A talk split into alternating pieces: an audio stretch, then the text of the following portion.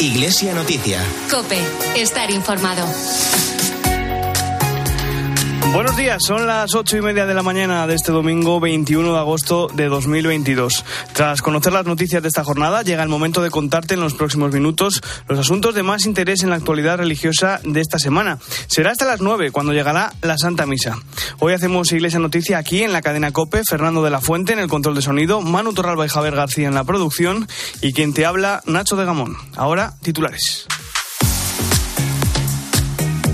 El próximo sábado se celebrará en el Vaticano un consistorio de cardenales en el que el Papa Francisco creará 20 nuevos purpurados, 16 de ellos electores en un futuro cónclave.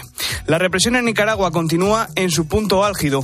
El obispo de Matagalpa lleva en arresto domiciliario 15 días, mientras la policía impide la entrada a los templos a los ciudadanos que quieren participar en las celebraciones. En una entrevista en la linterna de la iglesia de Cope, el arzobispo de La Habana ha asegurado que en estos momentos el pueblo cubano tiene ganas de Dios. La solemnidad de la Asunción se ha celebrado a lo largo y ancho de nuestra geografía, especialmente en aquellos lugares donde es patrona, como en Bilbao o Sevilla, de nuevo con procesiones, tras dos años de parón debido a la pandemia. Y en Burgos ha fallecido el sacerdote Santiago del Cura. El teólogo burgalés era el único español miembro de la Comisión de Estudio para el Diaconado Femenino, instituida por el Papa Francisco en abril de 2020. Iglesia Noticia. Cope, estar informado. Comenzamos el repaso a la actualidad de la Iglesia en el Vaticano, donde la próxima semana se va a celebrar el Consistorio Ordinario Público de Cardenales que convocó el Papa el pasado mes de mayo, un encuentro del que van a salir 20 nuevos cardenales de la Iglesia Católica. Nos lo cuenta desde Roma Ángeles Conde. Buenos días, Ángeles. Será el Papa Francisco quien presida el sábado 27 de agosto este consistorio público ordinario para la creación de nuevos cardenales, una veintena, que se sumarán a los actuales 206 que componen el colegio cardenalicio. La ceremonia será a las 4 de la tarde y en ella el Santo Padre impondrá la birreta a los nuevos purpurados y les entregará su anillo, además de la asignación del título o diaconía. Este 27 de agosto tendrá lugar también un consistorio público ordinario para la canonización de dos beatos. Uno de ellos es Giovanni Battista Scalabrini, el beato fundador de los misioneros y misioneras de San Carlos. Será canonizado con la dispensa del segundo milagro. No será, sin embargo, una canonización equivalente, ya que habrá ceremonia de canonización, como sucedió en el proceso del Papa Juan XXIII, en el que también hubo dispensa del segundo milagro. La fecha de canonización se anunciará durante este consistorio, que también contemplará otra canonización, la del beato Artemides Zatti, un laico italiano que emigró con su familia a Argentina a finales del siglo XIX y fue coadjutor salesiano, además de misionero en la Patagonia. El sábado 27 no terminará aquí. Después de la ceremonia en la Basílica de San Pedro, tendrá lugar el que en otro tiempo se llamaba saludo de calor y que ahora llamamos más bien visita de cortesía. Los fieles que estén en la ciudad eterna podrán acudir a felicitar en persona a los nuevos cardenales.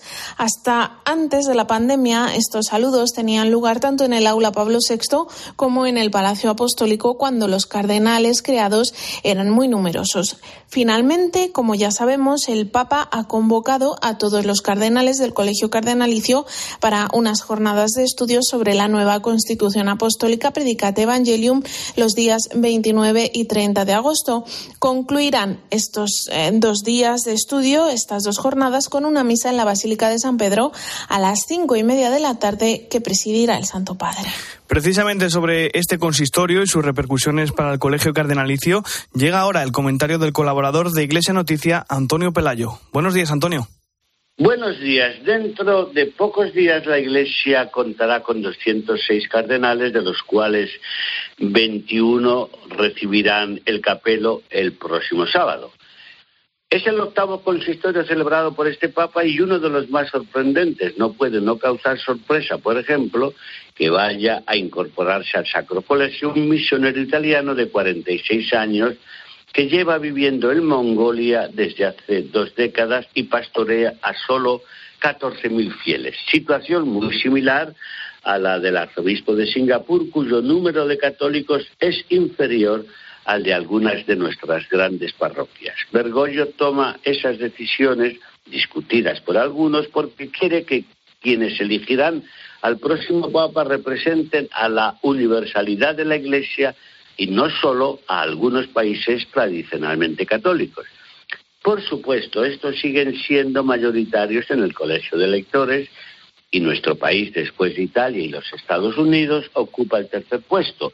Esto se debe al hecho de que Bergoglio haya incluido a uno o dos españoles en todos sus consistorios hasta ahora celebrados, detalle que me parece suficiente para acallar las estúpidas acusaciones de que este Papa es anti-español y no estima a nuestra Iglesia y a nuestro pueblo.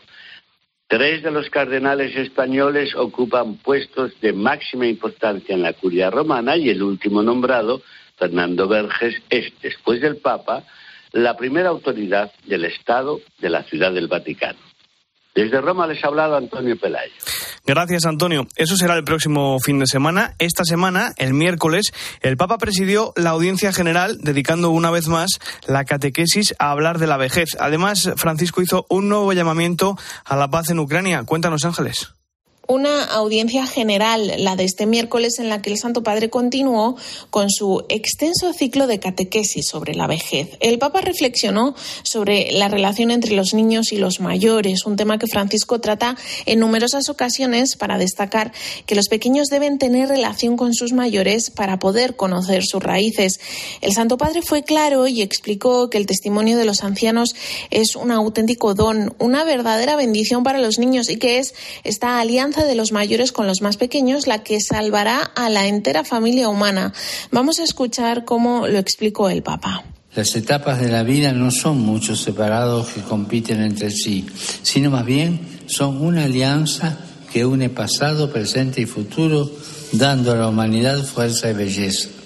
Francisco, una vez más, no quiso olvidarse de la invasión de Ucrania y del sufrimiento del pueblo ucraniano. Invitó a rezar por los destinos de Ucrania, de Europa y del mundo y a ponerlos especialmente en las manos de la Virgen María. Vamos a escuchar las palabras del Papa. El mío pensiero. Mi pensamiento está como siempre con Ucrania. No nos olvidemos de ese pueblo martirizado. Pueblo martoriato, ¿eh?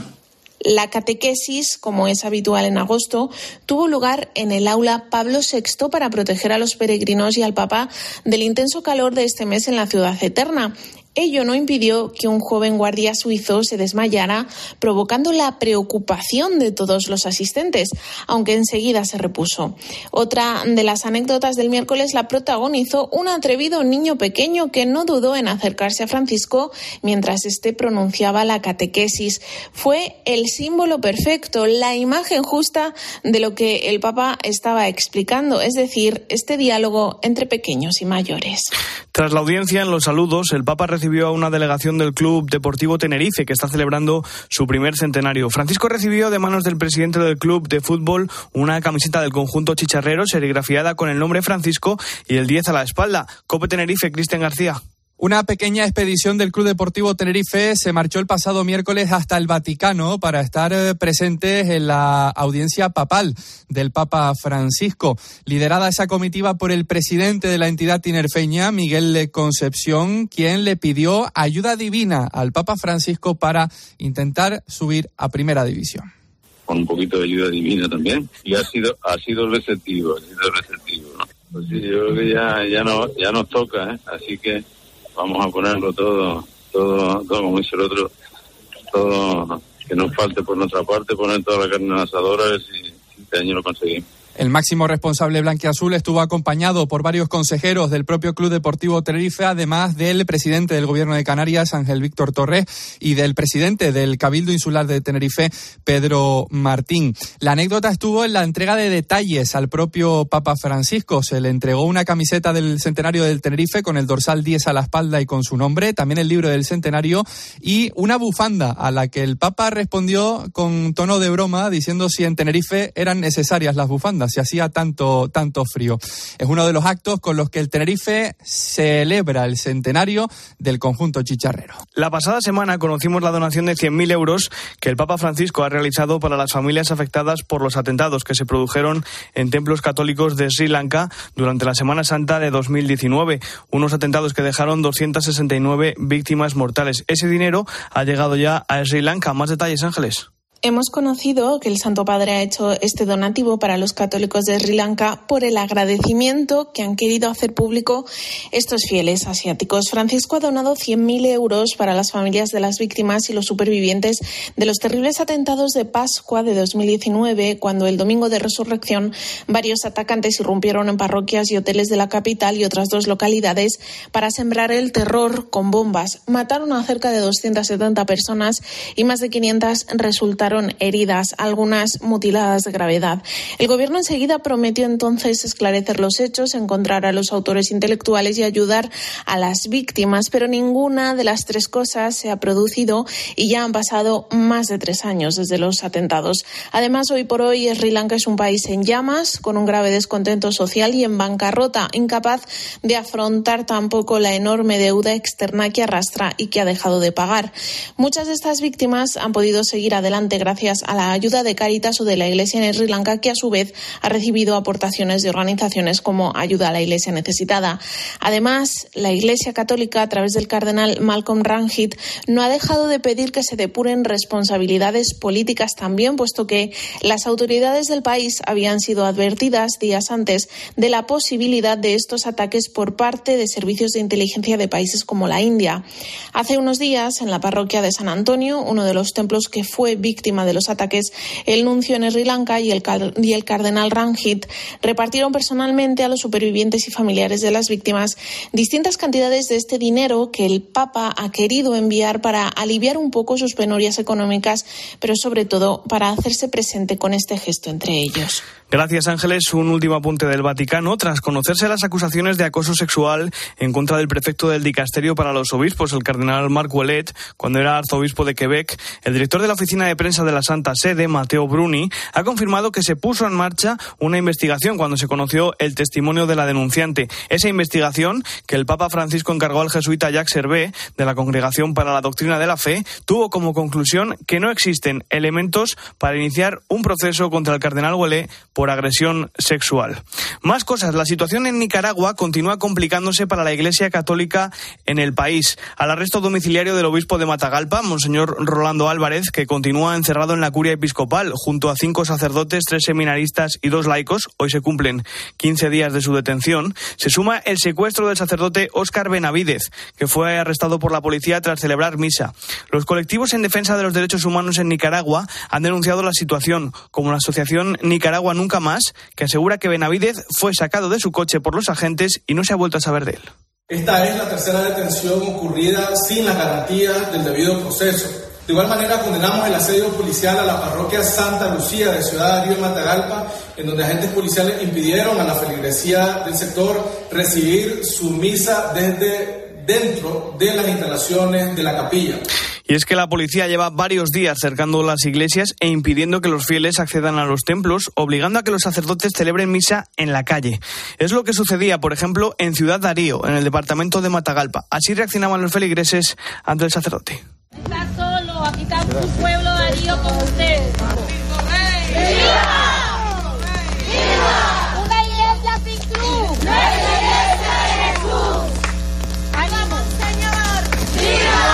Varias de las conferencias episcopales del mundo y en especial de América Latina se han pronunciado sobre la situación que está afrontando la Iglesia en Nicaragua. Tras las declaraciones del cardenal Maradiaga de Honduras y del cardenal Rosa Chávez del Salvador, las conferencias episcopales de Ecuador y Brasil también han mostrado su cercanía a la Iglesia en Nicaragua y han pedido que cese el hostigamiento contra los sacerdotes y los fieles. La última en sumarse a la condena del régimen de Daniel Ortega ha sido la Conferencia Episcopal de Perú, que reunida en asamblea plenaria se une al clamor de justicia respeto que piden los nicaragüenses y recuerdan que la violencia nunca construye, sino que siembra semillas de pobreza y odio.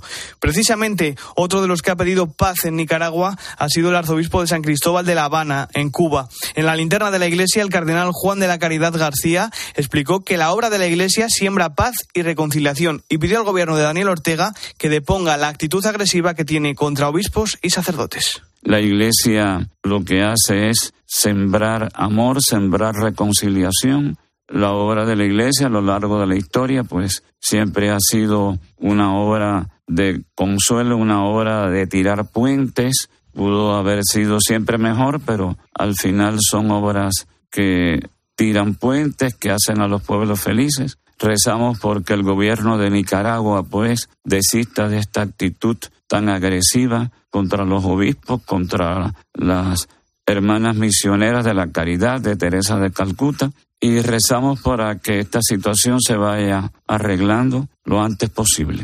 El purpurado también abordó la situación en Cuba y reconoció que tras más de 60 años de régimen castrista, en el archipiélago hay mucha sed de Dios entre la población. En Cuba hay hoy un gran deseo de Dios.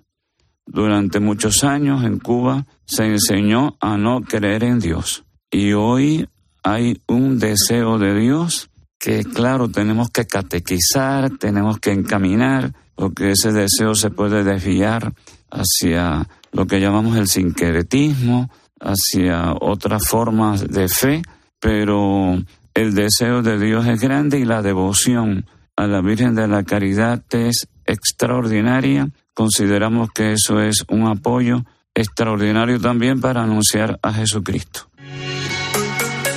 Iglesia Noticia. Cope, estar informado. Llega el momento de repasar la actualidad nacional. Este lunes la Iglesia ha celebrado la solemnidad de la Asunción de Nuestra Señora, una fiesta muy querida en toda nuestra geografía y especialmente celebrada este año cuando la pandemia nos ha dado un respiro y ha permitido que las procesiones puedan volver a salir a las calles. Vamos a comenzar en Bilbao, donde este lunes celebraron a la Virgen de Begoña, la Machu. Cope Bilbao, José Luis Martín, buenos días. Buenos días. Tras dos años de ausencia por la pandemia, por fin se ha podido celebrar con normalidad la tradicional peregrinación al santuario de la Virgen de Begoña en Bilbao. Se calcula que más de 150.000 personas, muchas de ellas que caminaron toda la noche para llegar hasta la ciudad, pasaron por la Basílica en Begoña, que acogió más de una docena de celebraciones desde las 4 de la madrugada. En la misa principal de mediodía, el obispo de Bilbao, Joseba Segura, centró su homilía en los cuidados a las personas y en evitar su mercantilización, sobre todo también en pedir a los hombres más implicación en esos trabajos. Valoremos todos el trabajo de cuidar de otros como una contribución esencial a la vida y a la experiencia humana. La Virgen nos anima a hacerlo, a compartir esos trabajos, a evitar que todo se convierta en moneda de cambio. Y a los hombres, a los varones, nos pide que además de valorar la contribución de las mujeres, tan importante en estos temas, asumamos progresivamente la responsabilidad de compartir esas tareas. En el exterior del templo, jornada festiva con el tradicional mercado de productos artesanos y materiales de la Cofradía Penitencial de Begoña y escenario también del tradicional aurrescu de honor del alcalde de la ciudad, Alamachu de Begoña. En Madrid, su arzobispo, el cardenal Carlos Osoro, presidió la celebración de la Virgen de la Paloma, una de las advocaciones marianas más populares en la capital. En su homilía, el cardenal Osoro pidió que no nos distanciemos de Dios. Cope Madrid, Álvaro Coutelén han sido las fiestas de la Virgen de la Paloma de la vuelta a la normalidad, después de dos años de restricciones o de no poder realizar actos tan simbólicos como la procesión del cuadro de la Virgen. También han sido las fiestas del recuerdo y de la emoción, y es que fue en esa parroquia donde en enero del pasado año se produjo una fuerte explosión de gas que costó la vida a cuatro personas, entre ellas Rubén, uno de los sacerdotes de la Iglesia de la Virgen de la Paloma. En su homilía, el cardenal arzobispo de Madrid, Carlos Osoro, pidió regalar valores reales a la sociedad, como hizo la Virgen, y también dejó este mensaje. ¿Qué nos pasa para no saber lo que nos pasa? No dejemos a Dios. No nos distanciemos de quien nos da luz, de quien nos hace entrar dentro de nosotros mismos. Y tras la homilía, uno de los momentos más emocionantes de esta jornada festiva, la bajada del cuadro de la Virgen de la Paloma por parte de los bomberos del Ayuntamiento de Madrid. Este año el honor ha sido para Jorge Unión, 19 años como bombero, y en el recuerdo sus dos compañeros fallecidos hace pocos días, Alberto Díaz, muerto en un accidente mientras circulaba con una bici, y Pablo Mejía, fallecido mientras hacía parapente en Bustar Viejo. Y para poner punto final a esta celebración, la procesión de esa imagen de la Virgen de la Paloma. Así salía de la parroquia, tras dos años sin hacerlo por la pandemia, la imagen de la Virgen de la Paloma. Dos horas estuvo recorriendo las calles del madrileño barrio de la Latina con actos en su honor por parte de los bomberos, suelta de palomas, bailes y canciones marianas. El arzobispo de Valencia, el cardenal Antonio Cañizares, también presidió una misa en la solemnidad de la Asunción en la capital del Turia. El purpurado valenciano señaló que era momento de celebrar la fiesta con alegría y esperanza tras dos años sin hacerlo a causa de la pandemia. COPE en Valencia, Isabel Moreno, buenos días. Buenos días. Este año la fiesta de la Asunción de la Virgen ha recuperado todos sus actos tradicionales, como la procesión de entrada con la imagen de la dormición de la Virgen antes de la Eucaristía y la vespertina por el entorno del aseo, suspendidas en 2020 y 2021 a causa de la pandemia. La procesión con la imagen yacente recorría por fin las calles de Ciudad Bella. Se trata de la procesión más antigua de Valencia, ya que data del año 1352. El cardenal arzobispo de Valencia, Antonio Cañizares, presidía en la catedral la misa en la solemnidad litúrgica. Destacaba que celebramos la fiesta con gozo, alegría y esperanza. Muchos pueblos se llenan de fiesta para conmemorar la Virgen de Agosto. Además, la conocida como sala de la prisión de la Torre del Micalet de la Catedral de Valencia registraba esa mañana del 15 un alineamiento de los rayos del sol, cuyo haz entraba por una ventana y se proyectaba en el suelo durante unos 10 minutos. Es un efecto para el que fue diseñada esa ventana en el siglo XIV en homenaje a la Asunción de la Virgen, titular de la SEO. Y en Sevilla, su arzobispo, Monseñor José Ángel Saiz Meneses, presidió la celebración de la Virgen de los Reyes, patrona de la capital hispalense. Fue la primera procesión del prelado tras dos años sin poder celebrarse debido a la pandemia. Cope Sevilla, Manuel Salvador, buenos días. Buenos días. Pues fue multitudinaria la procesión de la Virgen de los Reyes que regresó otro 15 de agosto a las calles de Sevilla tras el parón pandémico de tres años y lo hizo con la solemnidad de siempre y la brillantez que Sevilla sabe darle a sus grandes ocasiones. Fue una mañana fresca porque el calor nos dio un respiro, un día de júbilo por poder recuperar como es debido la fiesta de nuestra patrona que convoca siempre a miles de devotos de la propia ciudad, a peregrinos que llegan desde pueblos de toda la provincia y también a muchos sevillanos que hicieron una parada en sus vacaciones para volver unas horas a la ciudad y estar con ella, para verla salir de la catedral, acompañarla en su recorrido por las hermosas calles del centro histórico y rezarle pidiendo su amparo. Vimos muchas lágrimas de emoción, sobre todo de familiares de personas que fallecieron por la pandemia y que ya no han podido estar con la patrona como amaban hacer el día de la Asunción. Fue la primera procesión de la patrona que presidió el arzobispo Monseñor Saiz Meneses, que en la homilía de la Eucaristía posterior pedía ayuda a la Virgen para los problemas que nos preocupan a todos. Estamos preocupados por esta sequía tan pertinaz por las restricciones energéticas, por la pandemia y sus secuelas, por la cronificación de la pobreza en algunos de nuestros barrios, por el paro juvenil y en un nivel global nos preocupa el hambre en el mundo y la desigualdad, la contaminación, la guerra en Ucrania y los conflictos armados en todo el mundo, o la creciente rivalidad estratégica entre las grandes potencias que al final siempre acaba perjudicando a los más débiles. En la procesión pudimos ver también al hermano Pablo, que durante tantos años fue secretario personal del cardenal amigo Vallejo, que nos dejaba este año. Iba emocionado siguiendo a la Virgen, a la que tantos años acompañó junto a don Carlos, cuya rosa de plata lució a los pies de la Virgen de Sevilla, en un bonito gesto del Cabildo. El dogma de la Asunción es el último proclamado hasta la fecha. Fue el Papa Pío XII, el 1 de noviembre de 1950, quien lo definió en la Constitución Apostólica Munificentesimus a Deus. A pesar de no haber sido declarado por la Iglesia Católica hasta ese año, hasta 1950, la Asunción cuenta con múltiples celebraciones y tradiciones centenarias en toda España. Javier García nos acerca algunas de ellas.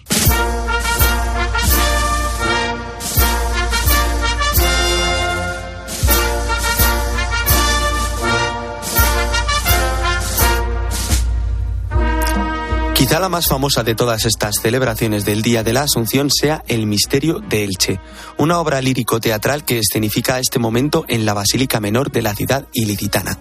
Su arcipeste Ángel Bonavía explicaba así lo que supone para la localidad el contar con una tradición que se remonta al siglo XV y que desde 2001 es patrimonio oral e inmaterial de la humanidad por la UNESCO para Elche el misterio es su esencia, lo que le da sentido. Ahora que se quiere separar tanto lo religioso con lo laico, pues el misterio representa la unión de todo esto.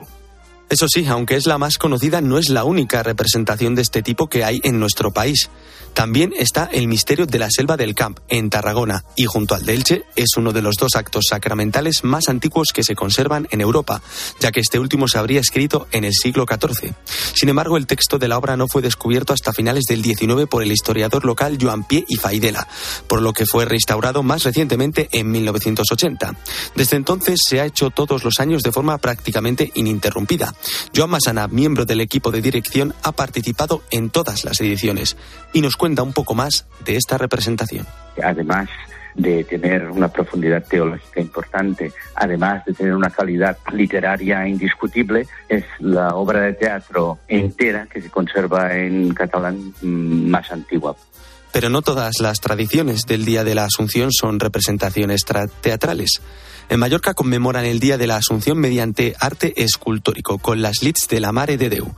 Se trata de unas instalaciones efímeras de alto valor que llevan a cabo en la Catedral de Palma y otras parroquias de la isla y representan a la Virgen María tumbada en el momento de su muerte antes de su subida al cielo. Francisco Vicens, vicario de Patrimonio de la Diócesis, habló el lunes sobre estas Lits en Mediodía Cope.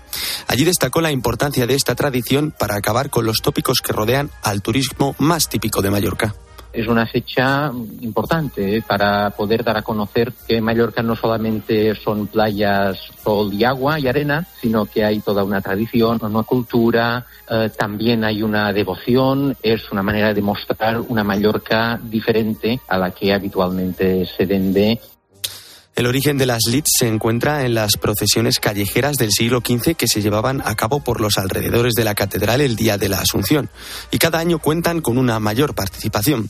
De esto, de hecho, este, en esta edición se va a batir el récord con un total de 67 imágenes, 17 procedentes de templos de Palma y 50 del resto de la isla.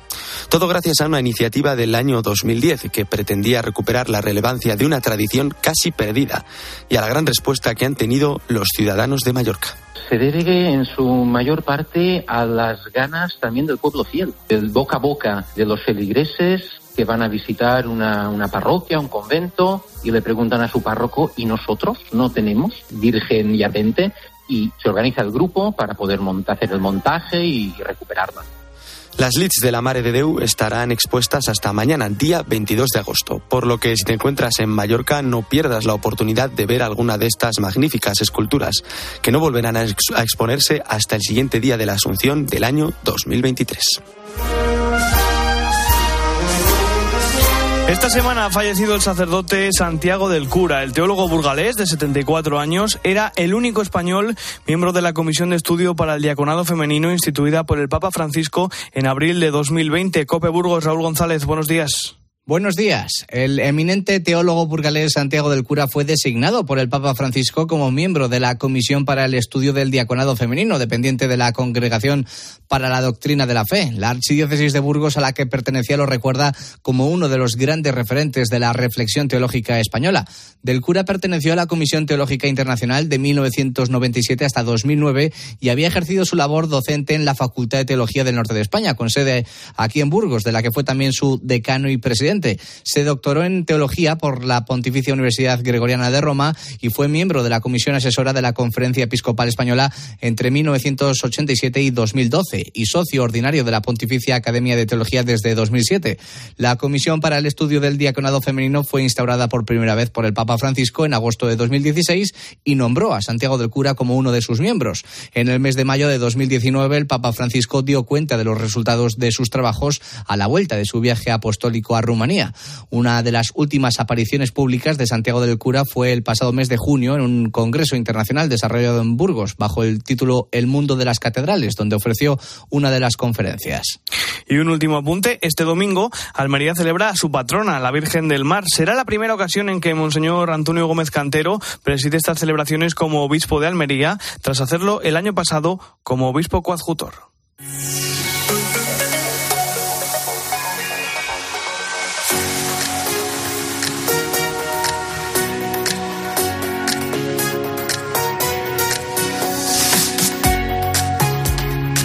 Así concluye hoy el informativo Iglesia Noticia, programa 1790 de este domingo 21 de agosto, San Pío X. Te dejo con la última hora de la actualidad y después con la Santa Misa. Que tengas un feliz domingo. Un saludo de Nacho de Gamón.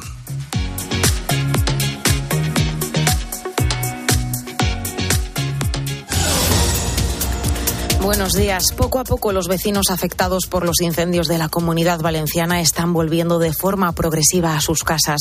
Hoy se espera que lo puedan hacer los de Teresa y Sacañet en Castellón y los habitantes de Andillas en Valencia. Emergencias tomará esta decisión sobre las 10 de la mañana después de que este sábado lo hayan hecho los de Torás y Vejís. Allí sobre el terreno han estado durante la madrugada trabajando cerca de 400 efectivos. La situación ha mejorado como también lo ha hecho el incendio de Valdebó en Alicante que se espera dar por controlado a lo largo del día de hoy. Por otro lado, el rey de Marruecos, Mohamed VI, se ha pronunciado por primera vez tras el giro histórico del gobierno sobre el Sáhara Occidental. Lo ha hecho en un discurso dirigido a la nación en el que el marroquí ha calificado como clara y responsable esta decisión del gobierno y da así por iniciada una nueva etapa en las relaciones entre ambos países. Ahora te quedas con la Santa Misa.